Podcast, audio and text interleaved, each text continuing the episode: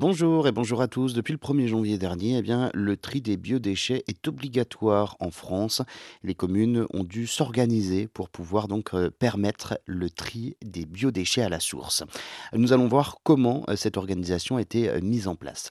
Depuis le 1er janvier, les collectivités territoriales sont tenues de mettre en place le tri à la source des biodéchets pour les particuliers, conformément à la directive cadre européenne sur le déchet et à la loi relative à la lutte contre le gaspillage et à l'économie circulaire.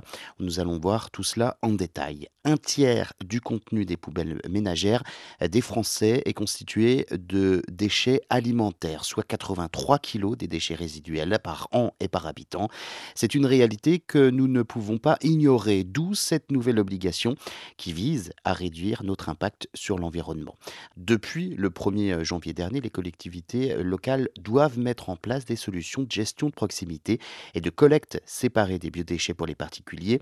Alors, vous vous demandez euh, peut-être euh, comment cela va se traduire. Eh bien, chaque collectivité est libre de définir l'organisation euh, qui lui convient le mieux, que ce soit la collecte en porte-à-porte, en point d'apport volontaire, les propositions également de composteurs individuels ou la mise en place de composteurs de quartier. Tout dépendra du territoire et de la typologie de la collectivité.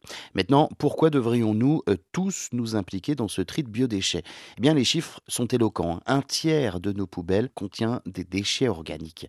Et cela a un impact significatif sur notre environnement. En triant ces biodéchets, nous pouvons éviter plus de 800 000 tonnes de gaz à effet de serre, une contribution essentielle bien évidemment à la réduction de notre bilan carbone. De plus, la valorisation des biodéchets permet le développement de biogaz, une énergie renouvelable cruciale pour la décarbonisation. Le biogaz peut être utilisé de différentes manières, de la production d'électricité à son utilisation comme carburant.